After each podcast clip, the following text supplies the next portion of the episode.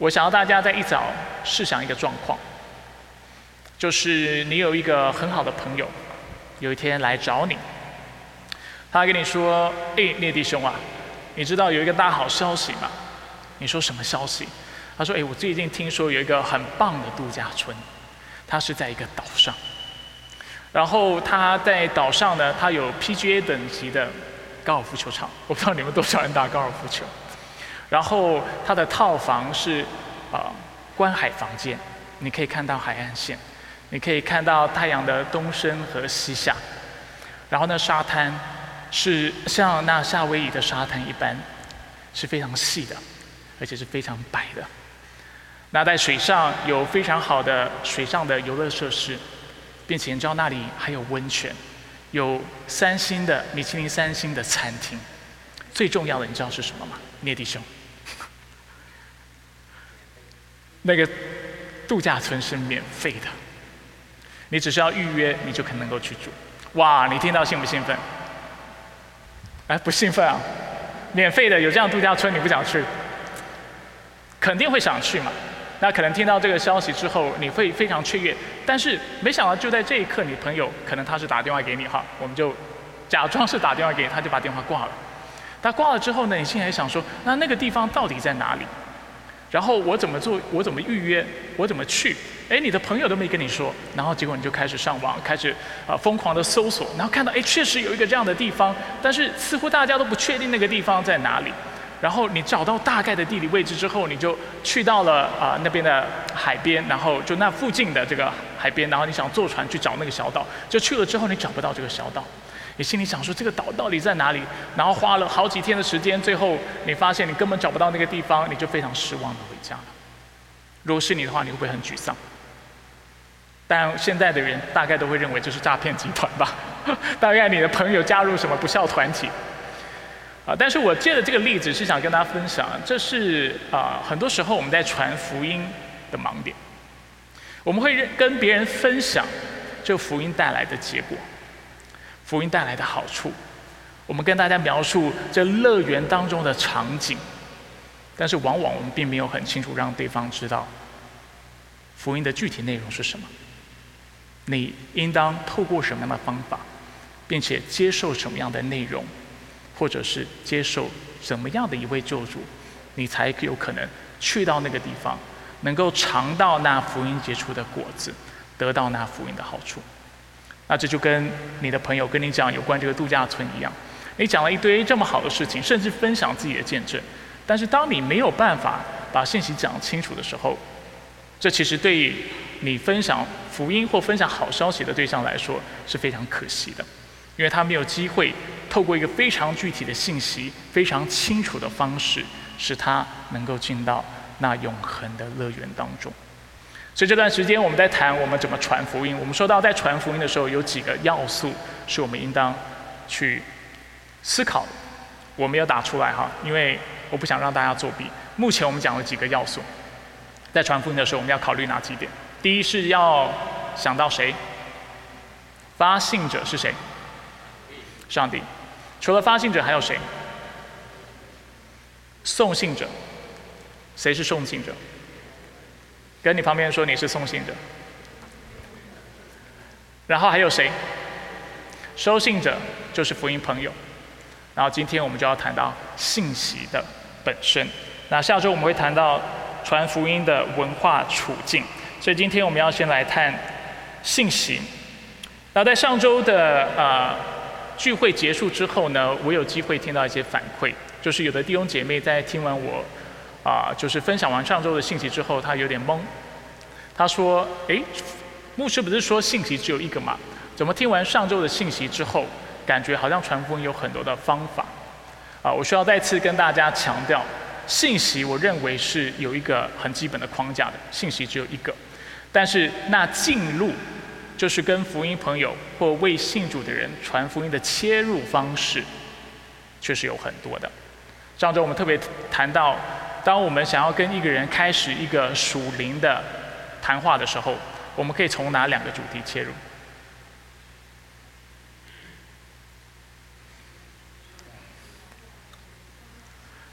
我们说到人都是按着上帝的形象所造的，所以这意味着两件事情，就是人只有在上帝里面能够找到真正的满足，以神为乐。而且我们说到，人在上帝里面也会找到他真正存在的价值和使命，就是要为他而活，而且按着这形象而活。那谈人的使命也好，谈人的快乐，怎么找到真正的快乐也好，这都只是进路，但却不是信息本身。那我们今天要来谈。到底什么不是福音？首先，先谈什么不是福音，帮助大家厘清。当我在讲福音是什么时候，我不是在讲那些的事情。然后接下来我们会谈福音是什么。我们先想看福音不是什么。首先，福音不是福音的结果，It's not the fruit of the gospel，不是福音所结出的果子。有哪些果子是福音所结出来的？譬如说，生命的改变。譬如说，你过去是一个会说谎的人，如今你不再说谎；过去你有啊，就是赌博的问题，或者是有这样的困扰，今天你不再赌博；啊，过去你对人是没有耐心的，你是不肯聆听的，但是今天因为主耶稣基督的缘故，因为福音的缘故，你开始能够成为一个聆听的人。生命的改变不是福音本身，它是福音的见证。它见证了有基督在你的身上，圣灵在你的生命当中做工改变你，但是这不是福音。同时，福音的结果指的也不是只是关系的重建。我知道不少人因为信了耶稣基督之后，跟他的配偶的关系改善了，跟他父母的关系改善，他知道怎么样跟父母道歉和好，并且父母也学会怎么样教育子女，聆听子女的呃需求。然后去明白子女的困扰，然后啊借此能够跟自己的子女修复关系，有个更好的关系，或者是在基督里怎么样去面对冲突、解决冲突，然后跟人和好。这是福音所结出的果子，这不是福音本身。我在说的也不是文化的参与，比如说关关心社会的边缘人士，去周济穷人。或者是啊，你开始了一个企业，是为这个公共社会带来福祉的，啊，也不是你今天去偏乡地区挖了一口井，让那里的人有干净的水喝，这些事情好不好？生命改变好不好？好吗？关系重建好不好？好吗？文化的这种正面的参与好不好？好，但是这也不是福音，福音也不是谈到。或者是主要的内容不是上帝的祝福，比如说你在工作当中因为祷告你得到了升迁，或者是你在信主之后心里有平安，你的研究有正面的结果，或者是你在匮乏的时候经历超然的供应，这些都是好事，但这都是福音所带来的祝福，福音所带出来的结果，但却不是福音本身。而且有一件事情是我们要留意的：如果我们把刚才所说的这些内容都当成福音本身的时候，我们会遇到非常尴尬的状况。就是当你还没有达到这样的一个理想和目标的时候，你会以为你自己不是一个基督徒，或者是你尚未得着这福音。所以这是一种非常结果论、功利主义的态度，认为我到到达了某种阶段，我成为一个很属灵的人，这才是真正我接受了福音。不是的。人有可能接受了福音，仍然是充满的软弱的，是有罪性的。但是在上帝的恩典和饶恕当中，他不断的成长。有可能接受福音之后，你其实对公共的议题、社会的参与、对人全世界公共的福祉，你是没有太大兴趣的。这也是需要透过福音，我们一点一点的来得到改变、帮助。所以福音的结果跟福音是不能够当成一回事的，他们是不同的。福音的信息跟福音所带来的祝福是不同的。第二，福音也不是属灵谈话。啊，属灵谈话指什么呢？在我过去啊，去年我记得有一个信息系列，还是前年，啊，就是讲到有关传福音的，应该是前年二零一九哈，啊，那个信息系列叫说叫做耶稣爱你，你知道？问号。啊，那透过那个信息系列，我跟大家分享我们怎么样传福音，福音有哪些的要点，然后我们怎么做见证，然后怎么编写我们的见证等等这些的内容。那在当时呃的这样的一个系列当中，我就跟大家分享，我们怎么样跟福音朋友或者是尚未信主的人，能够搭起沟通谈话的桥梁。其中一个很重要的方式，或者是有很多的方式哈，但是其中一个方式就是透过 F O R C，大家记得吗？不记得也没关系，你也不一定要把它写下来。F O R C 指的是我们当然可以简称为 Fork，F 指的是 Family。就是家庭的话题，O 是 occupation，指的是你的职业，啊，R 是指 recreation，你的兴趣、你的休闲，C 是 commonality，你跟对方的共同点。所以你可以透过这些的啊话题来聊到你的信仰。比如说有人看到你的家庭，你跟你的子女关系很好，你就可以跟他分享你的信仰如何祝福你的家庭。或者你讲到工作上，你在工作都很诚实，然后你是非常听你老板的话。并且不做假账等等，那你就可以分享为什么你在工作当中有这样的态度。Recreation，啊，你可以从你的兴趣当中，从创意当中谈到上帝如何是一位有创意的上帝。你如何不是透过毒品或透过其他的方式？因为我以前是从事艺术的，大家应该听过讲这个故事哈。以前我们音乐人坐在一起坐在一圈的时候，如果我们的话题是我们今天如何能够更有创意，我们常常就会谈到要吸毒、要喝酒，然后会。做一些非常疯狂的事情，啊，因为在我们的概念里面，我们需要做一些就是越过框架，就是 outside the box 的这些事情，才能够使我们有创意。但是作为基督徒，我慢慢发现，原来真正的创意在上帝里面，因为上帝是创造宇宙万物的神。我们如何能够透过祷告、透过默想上帝的话语、透过亲近神、透过依靠圣灵来得到灵感？这有可能就是你切入的啊话题的方式。这些属灵话题纵使美好，但是它不是福音的信息。除此之外，我们上周有讲到有关人生哲理的探讨，比如说人生的目的是什么，存在的价值是什么，人的使命是什么，这也不是福音本身。不论是谈到生老病死、生离死别，什么是公益，什么是真爱，什么是快乐，这也不是福音。又或者。是谈到跟神学有关的话题，甚至有关圣经的内容。圣经是否有科学的根据？啊，圣经是否有考古的价值？就连这些看来非常属灵的话题，也都不是福音。那这些话题有价值吗？这些谈话有价值吗？属灵的谈话有吗？它可以第一打开话匣子，第二它可以让。别人对我们的信仰产生一个比较正面的态度或产生兴趣，借此说不定圣灵就做工，使我们有机会更多的为对对方来传讲、分享福音的实际内容。所以目前我们看到两个，福音指的不是福音的结果，福音指的也不是属灵的谈话。第三，福音指的也不是信仰的经历，又或者我们常用的词汇是个人的见证。我们往往以为做见证就是传福音。那我过去在两年前的那个信息系列，很清楚跟大家分享，见证是美的，见证是好的，因为你清楚的向人啊表达了，而且证明了上帝如何确实的、真实的在你生命当中做工，所以这是很有价值的。但是我们不能把个人的见证就当成是福音本身。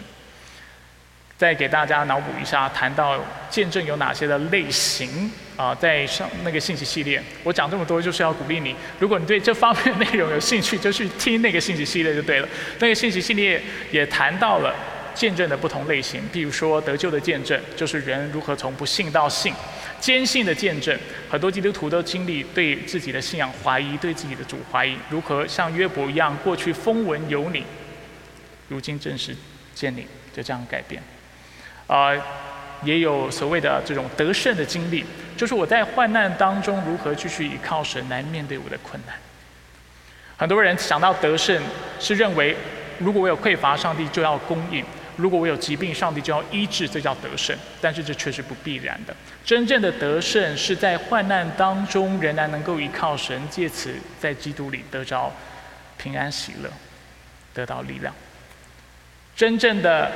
得胜的经历不一定是你的问题被解决，但却是在你的孩子叛逆的情况之下，工作不顺利的情况之下，你的高考没有考好的情况下，你仍然在主里找到那平安和喜乐，因为上帝是你灵魂最大的满足。然后你愿意在这个过程当中继续的来依靠他，这是得胜的见证。还有一种见证叫做。成长的见证，成长的见证指的就是你不一定在苦难当中和困难当中，但是你有可能透过属灵书籍、透过读经祷告、透过聚会，你的生命有成长，那你也可以分享，对不对？比如说我们最近有海德堡药理问答，你的见证很可能就是透过海德堡药理问答，你如何更认识上帝，更认识人的罪、人人的愁苦，认识上帝的救赎等等，那这就是一种成长的见证。那这些见证好不好？好。见证是福音吗？有可能带到福音，但是不一定是福音，是吗？事实上，我刚才讲的这三个类别，福音的结果、属灵谈话、信仰的经历，在圣经当中被称作为是什么？被广泛、广泛的称作为，这就是这一切就是我们的见证，我们信仰的见证。当我们跟别别人在分享得着福音之后，我生命如何得到自由？我可以不再犯罪，我有荣耀上帝的自由，我心中能够在主里得着喜乐，我能够帮助别人，在别人冒犯我的时候，我能够用恩慈相待，去包容、去原谅，这些是见证，生命的改变是见证，文化的参与是见证，关心社会是种见证，属灵的谈话谈到我怎么样把圣经原则应用在我的工作、我的生活、我的休闲是见证，你在信仰当中如何透过主来面对你的苦难？这都是见证，这一切都是见证。但是见证不一定包含福音的内容。所以福音是什么？这就是我们接下来看的。在我们教会，我特别喜欢用一句经文来跟大家分享福音是什么。简单来说，福音是那好消息，福音是那信息。这是我们几周前就已经看过的内容，尤其是上帝要救罪人的好消息。提摩在前书一章十五节，用一个非常简恶的方式，为我们总结了福音的信息。福音是什么？福音是基督耶稣到世上来要拯救罪人，好不好？跟你旁边人说，基督耶稣到世上来是要拯救罪人。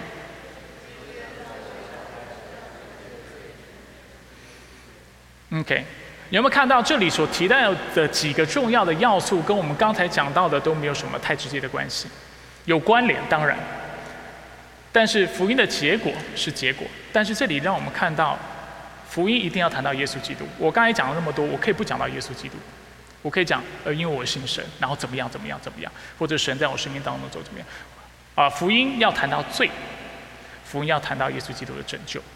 所以很多时候在做见证的时候，不论是你在社会当中，不论是周济求人、社会公益的参与，或者是你有好行为，或者是你生命的改变，或者是人际关系的恢复等等，都不一定会谈到福音。但是借着这些的话题，借着这些的切入方式，我们的确有可能让对方对福音产生兴趣。但是如果你要真的彻底的为主做见证的话，这就是比较完整的界定方式哈。你要彻底的为主见证做见证的话，你一定最终要把福音的信息讲出来。而福音简单来说，就是基督到世上是要拯救罪人。那我们怎么样让别人知道这个好消息呢？在几几周前，我特别提到，一定要把它宣讲出来。所以有一位学者叫做 D.A. Carson，他这么说：他说，因为福音是好消息，他说到好消息是要宣布的，消息是拿来宣布的。Because the gospel is news. What kind of news is it? Good news. It is to be announced that it is, 抱歉, that is what one does with news. 清楚让我们看到是信息，是好消息，所以应当被传讲出来。我们这段时间在看约拿书，在约拿书我们多次的看到上帝如何小玉约拿，要他去传讲他的信息。譬如说一章二节，我们要把经文打出来，大家仔细听就可以了。一章二节，上帝小玉约拿告诉他起来到尼尼微大城去，向其中的居民宣告，因为他们的恶已达到我面前。约拿书三章二节，起来到尼尼微大城去，把我告诉你的信息向其中的居民宣告。三章四节，约拿进城走了一天，宣告说，再过四十天，尼尼微要倾覆了。约拿书三章五节，大家听到这个信息，开始彼此宣讲上帝的话语跟上帝的审判。所以我们看到尼尼微城就信服上帝，宣告、祷告，从最大的到最小的都穿上麻衣。所以福音是好消息，它是个信息，它一定要被分享出来。很多人会以为传福音就是只要过一个正直的生活就是传福音。正直的生活、好行为是见证，是有价值的，是好的，能够吸引人，使他们对你的信仰产生兴趣。但这不是福音。如果人没有听到耶稣基督他如何拯救罪人的话，他仍然不知道怎么样得着永生、进入天国、得享福音的好处。同意吗？所以大家要留意，不是否定好行为的价值，不是否定我们生命应当改变，但却是清楚让大家看到，不能只停在。过一个好的正直的生活，但是我们却要清楚的把这信息传讲出来。所以谈到福音的时候，我们一般会谈到四个命题。我们会谈到上帝是谁，我们会谈到罪是什么，我们会谈到基督是谁，我们也会谈到信心是什么。如果我们要帮助一个人去知道福音、接受福音的话，这四点是不可能不谈的。谈到上帝，谈到罪，谈到基督，以及他做的事情，以及我们怎么样领受、就接受、领受这福音以及福音的应许，就是透过信心接受。我们也可以把这四个命题用叙事的方式、篇章的方式表达出来。一般我们会用这四个篇章，我想大家应该是啊蛮熟悉的。如果你在我们的教会有一段时间。我们会谈到创造、堕落、救赎和更新 （creation, fall, redemption 或 salvation, renewal 或者是 restoration）。那在约拿书当中呢，我不会具体的为大家念里面所有的经文，但是让大家看到这四个元素、这四个命题、这四个篇章在约拿书都是被记载。比如说约拿书有讲到上帝和他的创造，一章九节：“我是希伯来人，我敬畏耶和华天上的上帝。”他创造了沧海和陆地。除此之外，我们看到罪和堕落这个主题也是在约拿书里面的。譬如说，上帝要约拿去尼尼微城，宣告他们的恶已经达到耶和华的面前，所以罪的元素肯定是存在的。我们也看到，啊，就是水上啊海船上的水手在遇到大风大浪，并且知道约拿是在逃离上帝的时候，他们大大惧惧怕。他对他说：“你做的是什么事？”原来他们已经知道他在躲避耶和华。让我们看到，当约拿违背神的时候，这是罪，而这罪就会带来审判。所以这些的内容清楚的在约拿书当中是有记载的。约拿书里面也让我们看到基督和救赎。我必须说，基督只是用影子的方式被呈现出来，更多的是让我们看到救赎，看到。在船上的人如何透过把约拿丢进海里，使风浪平行，得到了拯救；看到约拿如何掉进海里的时候，因为呼求神而得到拯救。同样，尼尼围城的人，他们如何透过进食、透过悔改、回转，使上帝能够回转心意。而在这些经文当中，我们看到一个非常有趣的观察，就是当人遇到苦难的时候。他们会呼求神，而会带出等一下下一个主题，就是信心和更新。除此之外呢，我们看到这些经文也清楚往我们表达上帝公义的要求是什么。上帝的公义的要求就是让我们看到他是一位赏赏善罚恶的神。当人是违背他的时候、犯罪的时候，他就必要审判。在上帝审判之下，人是何等的无能。大家还记得吗？当时水手们。就是问约拿说：“我们该怎么做使这风浪平息？”约拿说：“你把我丢进海里就能够平行。”结果水手们的反应是：马上丢下去吗？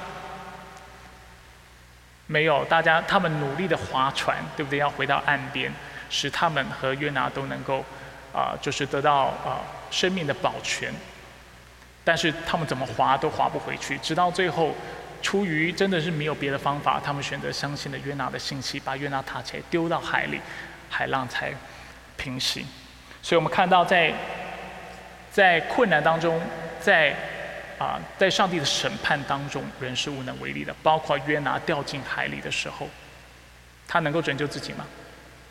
没有办法，只有透过上帝的恩典，透过上帝的恩手，透过上帝所安排的大雨，才能够得着拯救。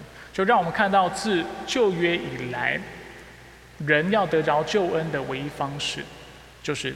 只能凭着信心来依靠上帝的恩典。人在犯罪之后是无法透过努力、透过人的各样的方法来救回自己的生命。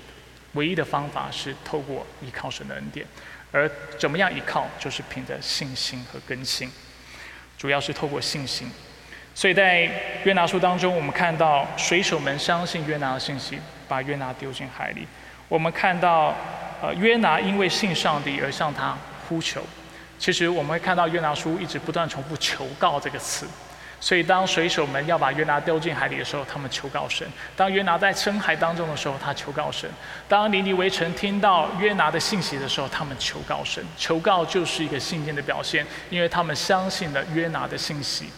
他们相信这位神是存在的，就是我们常说希伯来书第十一章第六节，人必须什么？信有神，还有呢，信他赏赐那寻求他的人，相信神，相信这信息，愿意依靠神的恩典，他们才在当中得着拯救。所以透过这些刚才的这些的经文，还有透过刚才这些的分享，主要是想让大家看到，所以创造堕落。救赎以及更新这几个主题，是在约拿书里面是清晰可见的。啊，里面也讲到了上帝，里面也讲到了罪。唯一清楚或应该说不清楚的是基督，但是他也谈到了信心的部分。那我们来谈一下基督这个概念在旧约时期是怎么被理解的。其实就旧约时期，以色列人就清楚的知道，他们需要依靠那。更大的先知，更大的祭司才能够得救。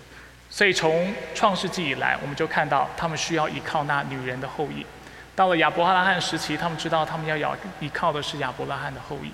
到了摩西时期，他们知道他们在等候比摩西更大的先知，犹如摩西所预言的。到当他们看到一些呃，就是看到祭司、看到礼仪的时候，他们知道他们需要一个更更美的、更完美的献祭。也就是耶稣基督，到了大卫的时期，他们也清楚看到，他们所要依靠的是那大卫的后裔。那我们都称他为这就是弥赛亚，是吗？所以其实从旧约以来，我们就看到，人的上帝的百姓若想要寻得救恩，他们唯一的盼望是在哪里？耶稣基督，只是他们不清楚耶稣基督怎么样能够救他们。他们万万没想到，基督是透过舍下自己的生命来拯救我们。过去约拿怎么样使上帝的大风大浪平息，使自己被丢到海里，对不对？自己犯的罪自己承担，才能够呃熄灭，或者是去满足上帝公义的要求，平息他的愤怒。在新约时期，我们发现上帝爱我们的缘故，他赐下他的独一爱子。所以今天被丢到海里的不需要是约拿，但却是耶稣基督。借着上帝将自己植入海里，我们可以得到救赎。好，我们来看一下，所以福音的故事有哪些的啊？就是元素。所以福音除了是商业哈，福音除了是好消息、是信息之外，福音也是一个叙事。那我们知道，所有好的故事基本上都有在结构上都有四个元素，这也是我过去所分享的。大家可以透过之前的信息系列来回顾这些的重点。一个好的故事一定有背景 （setting），一个好的故事一定有冲突 （conflict）。然后有高潮 （climax） 或者 resolution，然后一个好的故事一定是有结局的。所以我们往往会从这四个视角来看待上帝的救恩、他的救赎，来思考福音。所以背景是什么呢？在过去的信息系列，我曾经用十二句话为大家总结了福音的核心内容。所以我现在会用很快的方式把这十二句话就是跑过一遍，然后。具体，如果大家希望听到我更多展开的话，可能要回去听我以前的信息系列。但是我接下来要讲的这十二句话，就总体的内容来说，是福音的核心内容，是我们在传福音的时候不能够遗忘的，它也不能够轻易的被取代的。首先，我们一定要谈到上帝和创造。我们要说到起初，上上帝创造了宇宙万物，讲到这福音故事的主角。讲到了上帝以及世界万物之间的关系。如果世界不是上帝所造的，我们就不需要给他一个交代，我们也不需要向他负责，他也没有权利要求我们。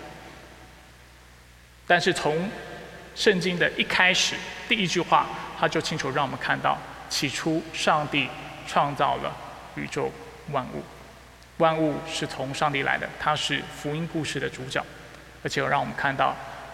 我们跟他之间的差异，我们是被造者，他是唯一的创造者。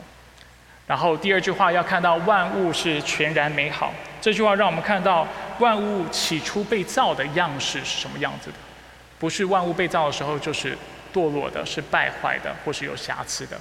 当上帝看他自己所创的万物的时候，他给的评价是 very good，这一切都是甚好。除此之外，这也提醒我们，就连这故事当中的第二个主角都是好的，就是人类。接下来我们要谈到人类，上帝为什么创造人类？为什么把人类造得好？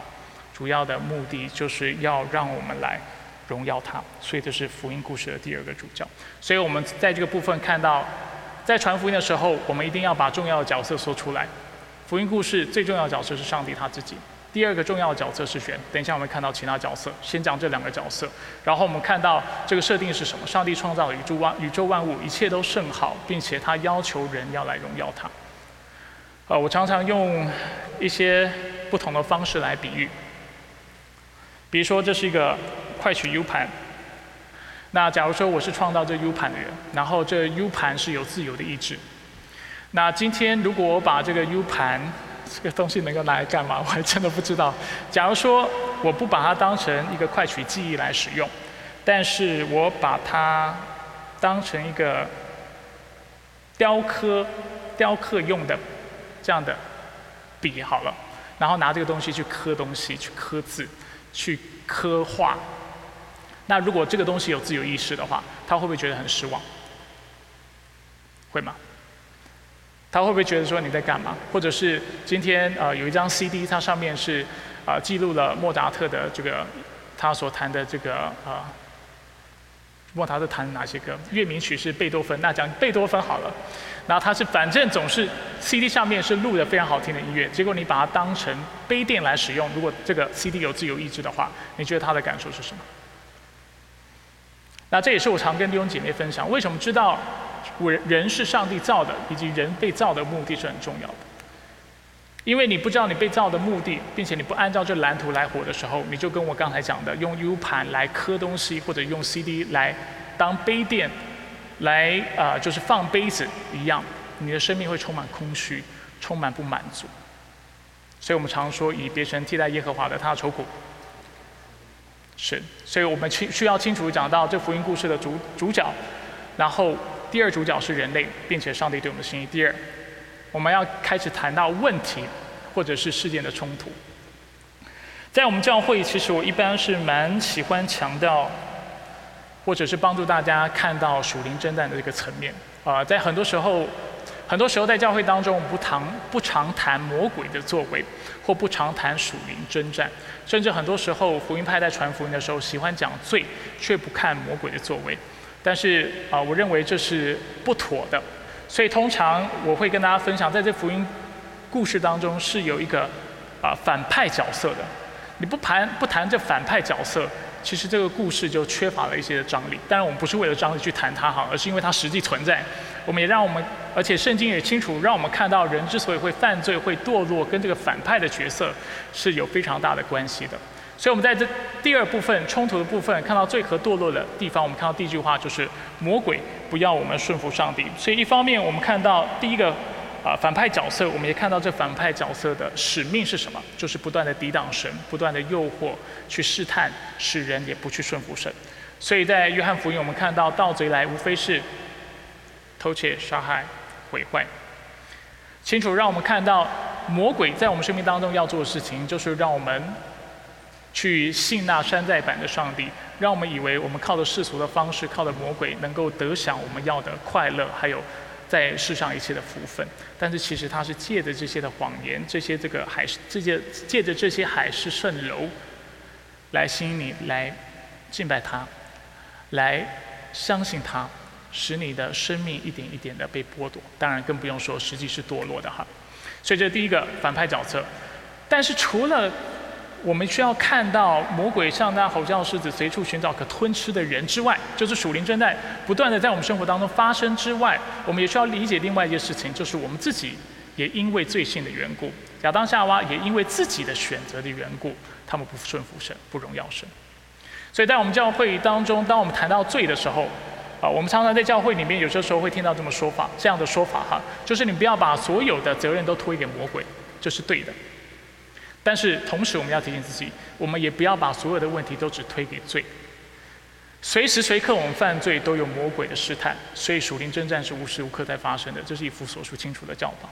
但是在这属灵征战发生的同时，魔鬼不断的引诱，想要攻击我们，剥夺我们在主基督里的啊这样的一个新生活的满足的时候，我们同时看到人也有罪性的，我们也不断的在违背上帝啊，我们也不选选择不去荣耀他，不去爱神，不去做对那灵舍有益的事情。所以这两者是同时发生的，所以我们要常常提醒自己，不是把责任完全都推给魔鬼，也不是说一切都是罪的问题。但是所有所发生的不讨上帝喜悦的事情，总是有魔鬼跟罪在当中，在啊不断的发生，试探、诱惑我们，使我们跌倒。而罪所带来的结果，就是世界的崩坏，使罪失去啊，使这个世界失序。我们看到原罪的产生，以及我们看到上帝的审判。所以我们常谈到罪会带来三种影响：身体的影响、心灵的影响、外在的影响。人在起初被造的时候是好的，是没有恐惧的，是没有不满足的，啊，是没有忧愁的。但是罪有了罪之后，我们开始经历忧愁、经历恐惧。啊，人起初被造的时候是没有疾病的，是不会死亡的。但是罪进入这个世界之后，我们看到人会生病，人会死亡。起初上帝创造人的时候，啊，人和人之间是坦然相见的，愿意坦然相见的。亚当和夏娃他们彼此不穿衣服，敢赤身露体的面对彼此。但是，一旦罪进入这个世界，我们看到他们对自己的身体突然变得很在意。我们看到人看到跟自己不一样的人的时候，与其接纳多元。看到上帝的荣美，我们会我们发现人看到不同的时候，我们首先所做东西是排斥，是拒绝，甚至批评，会说你怎么长这个样子？你怎么跟我不一样？为什么你的气就是外表的样式跟我不同？而我们看到罪就实实在在的进入我们的社会，进入我们的世界，那我们就看到人和人之间有猜忌、有嫉妒、彼此攻击、有纷争。这些的状况，这都是起初上帝创造我们的时候没有的，但是之所以有，是因为罪进入了这个世界所带来的世界的崩坏。但是除此之外，最可怕的是，我们要面对上帝的审判，他的烈怒，因为有罪的缘故，而且上帝是公义的缘故，他必要审判人。所以在这样的一个噩耗之下，在这样的一个窘境之下，我们的盼望在哪里？这就使我们进入下一个主题，要谈到高潮，讲到 resolution，讲到基督和救赎。在这样的恐惧被上帝烈怒，就是要承受上帝的烈怒和审判的这样的光景之下，看到罪不断的侵蚀我们、侵蚀这个社会的情况之下，我们的盼望在哪里？盼望在耶稣基督里面。第一句话说到，因为爱耶稣基督来到世上，我常跟弟兄姐妹分享，在传福音的时候一定要讲爱。不是用恐吓的方式，啊，用威胁的方式让人信主。我不相信这样的一个传福音的方式会有果效，因为恐吓跟使人惧怕的方式是使人出于自私的原因信主的。所以他信主之后，他仍然会非常自私，他想顾及的是他个人生命的安全，他想顾及的是自己生命的，啊，他的能够拿到天国的门票。但是，将当我们讲爱的时候，我们会突然被释放，发现人活着不是为自己活，但却是为了别人的益处而活。让我们看到爱人的重要性。基督也是因为爱而来到这个世界上，他为我们舍命。他看到我们在这样的苦楚之下，他体贴我们，所以他取了人，道成肉身，取了人的样式。然后接下来他就为我们的罪而死，为我们罪而死，清楚让我们看到罪所带出来的代价，让我们看到上帝的公义。所以他需要代替我们为我们的罪而死。第三天他复活，让我们看到第三天，啊，这这几个字让我们看到他确实死了。这是很多的解经家会指出的。很多人认为耶稣死，或者是过去有很多这样的猜测，或者是反对基督教的人啊，或者是反对耶稣是基督的犹太人，他们会认为耶稣的尸体可能是被偷走了，或者是他们认为这其实是一切都是幻觉，其实耶稣根本没有死等等这样的说法。第三天清楚让我们看到他死透了，并且他复活了。复活的含义在哪里？复活的含义在于清楚让我们知道他胜过了魔鬼，胜过了罪和死亡的权势。所以你不能不谈复活。如果他仍然是死的，他没有胜过罪，因为罪的公价就是死。但是他复活了，所以我们看到罪也好，因为他没有罪。然后我们看到死亡的权柄、阴间的权柄、魔鬼的权柄，不能去捆锁他，不能妨碍他。他是那位得胜的主。所以，如果这是福音的话，人应当如何回应？就讲到信心和更新。这个部分跟我之前信息系列有有一点点不一样哈，我认为这样的表达方式更好。所以在知道这好消息之后，我们仍然要清楚的告诉别人，那我们要透过什么样的方式来接受这好消息？是透过努力吗？是透过就是啊某种道德上面的啊这种训练锻炼吗？不是的，是透过领受接受的福音，就是透过信心。所以我们看到信耶稣讲到方法得永生，讲到结果。当讲到永生的时候，我们要看到圣灵会更新我们的生命，改变我们的生命。一方面，这句话让我们看到圣灵在我们生命当中的工作；第二方面，我们看到圣灵要我们继续透过悔改和信靠来到神的面前，来支取他的恩典。常常在他的话语的治理之下、管理之下，看到我们是有罪的。使我们来到神的面前，常常认罪，常常清楚地看到，如果我不认我的罪，我就是再次把耶稣基督钉在十字架上。如果我还看不到我的问题的话，耶稣基督就是白死的。所以圣灵不断的更新我们，让我们清楚看到道德的是非对错，什么是善，什么是恶，而且帮助我们能够亲善离恶。所以我们除了要悔改之外，我们要不断的信靠，不断的来到十字架面前说：主，感谢你的保险。感谢你的救赎是有功效的，使我这愿意来到你面前认罪的人能够确实的被赦免。除此之外，圣灵使我们能够恢复与起初上帝创造我们的样式。那这个部分我过去在不同的场景、不同场合，抱歉，以及昨天的课程，我都提醒大家：上帝起初创造我们的时候，我们常说按照他的形象，所以这代表有公理的，呃真真理的公义和圣洁。所以我们应当过一个正直的生活、圣洁的生活、分别为圣的生活。让我们看到人应当有文化使命，要治理这地、管理万物。所以我们应当关心邻舍的需要，关心社会的需要，而不是以自我为中心。除此之外，按照上帝形象所造，我上周没有特别讲的，是上帝的形象是什么？三位一体的上帝在创造宇宙万物之前，三个位格就是彼此相爱的。所以我们是按着这个形象造的，所以人要干嘛？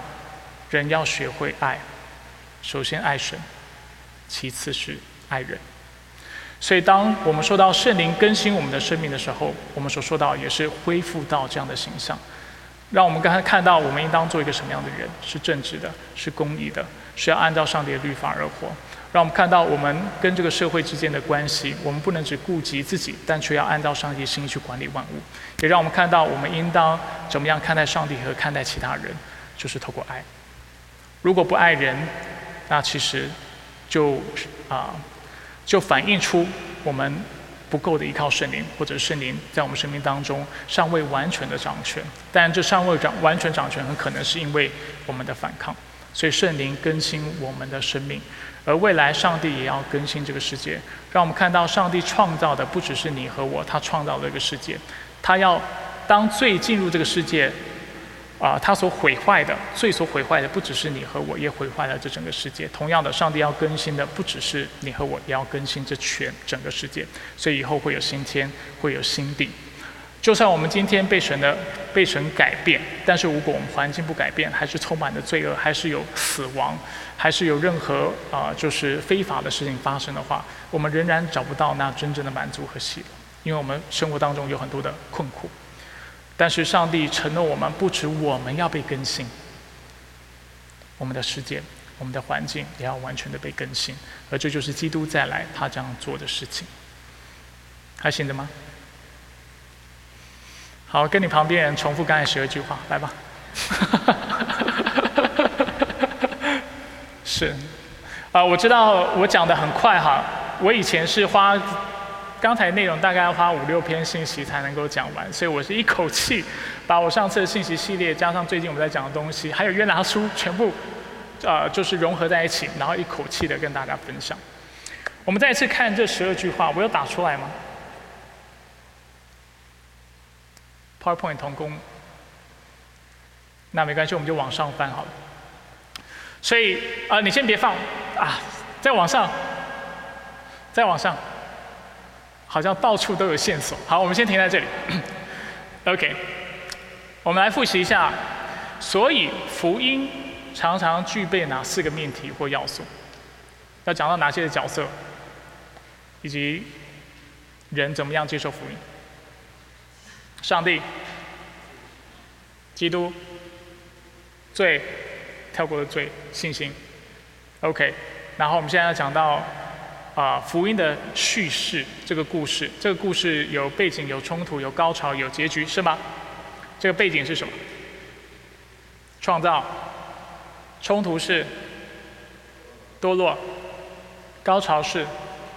救赎，结局是更新，哎，不错。那我们来看一下，再次看一下。所以用最快的方式，我把它念过去啊。所以背景是什么？上帝和创造。起初，上帝创造宇宙万物，讲到第一个角色，讲到他世界跟他的关系，讲到上帝的创造全然美好。再讲到人，就是故事当中的第二个主角，人活着是为了荣耀他。第二，讲到堕落，堕落要先讲到魔鬼。圣经当中第一个反派的角色，他不要我们顺服神。再来讲到，除了魔鬼有责任之外，还有谁有责任？我们有责任，我们也不荣耀上帝。然后结局是，不顺服神的结果是什么？罪就进入这个世界，使这个世界崩坏，并且我们要承受上帝的审判或愤怒。那在这样的一个噩耗当中，我们唯一的希望是谁？基督为什么来？然后他来了之后做了什么？为我们死，并且复活，那我怎么接受这美好的福音？凭着会得着。然后第三个，上帝的第三个位格圣灵在我们身边做什么工作？然后除了更新我们之外，他要更新。那可以这样比较清楚吗？有没有发现它逻辑关系是很密切的？鼓励大家把它背起来哈啊，就是所以。讲的这一切哈，就是帮助大家知道，当你跟其他的人、福音朋友或者是尚未信主的人开始了有了属灵对话，他开始对你信仰有兴趣之后，如果你想要把福音讲清楚，你就要把刚才这四个大点以及里面的这三就是十二个小点的内容，把它说说明白。说明白之后呢，啊，我认为大致上就把福音说完了。那如果那个人愿意信耶稣，然后能够愿意承认自己的罪。承认啊，上帝是创造宇宙万物的主，并且相信他在基督里要领受圣灵，生命要更新的话，他就是预备好要信主了。好，以上就是信今天信息的内容，我们再来复习一下。最后看一下。福音不是什么，所以我们今天讲到福音不是福音所带来的结果。生命的改变是美好的，社会的参与、文化的参与是美好的，关系的恢复是美好的，上帝的祝福是美好的。但这都是福音带来的祝福，不是福音本身。属灵谈话也是好的，不论是透过 F O R C Fork，透家庭的议题啊，透过工作，透过休闲啊，透过我们跟对方的共通点。好，又或者我们谈到的是大灾问，我们谈到的是神学，是护教，都好。这些的内容虽然神圣属灵，但却不是福音。我们讲到属灵的经历、信仰的经历，你一定有经历神的这样的啊一些的例子，这些经历也是非常好的。但这一切都只是见证，但却不是福音，因为福音要讲到谁？讲到上帝。讲到罪，讲到耶稣基督的信心，所以福音是什么？要讲到上帝和创造，要讲到罪和堕落，讲到基督和救赎，讲到信心和更新。好不好？跟旁边的人说，福音是上帝和创造，罪和堕落，基督和救赎，信心和更新。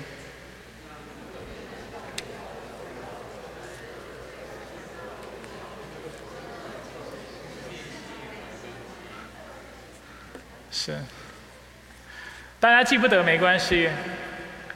终有一天我会让你们记得的。就是做洗脑教育是我的恩赐之一，不断的重复让你们知道你们记记得这些内容。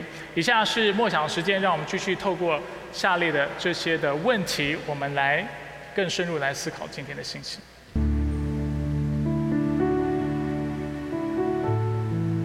亲爱的天父上帝，我们来到你面前，主，再次求你来教导我们。主，今天我们花了很长一段时间谈福音不是什么，但是主，如果我们不记得这个部分的内容没有关系，因为最重要的是我们需要清楚明白福音是什么。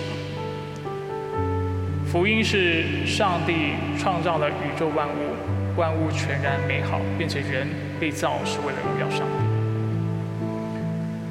同时，我们看到罪是如何进入这个世界。首先。有那魔鬼的试探，有他的诱惑，他不要我们顺服上帝。但是同时，我们不能不能把所有的责任都推给魔鬼，我们也要承认我们自己也有罪性，我们也不荣耀他。而罪就带来世界的崩坏，并且上帝的审判。在这噩耗之下，我们的盼望是什么？我们的盼望就是耶稣基督，他因为爱我们。愿意取了人的样式来到这个世界上，并且为我们的罪代替我们死在十字架上。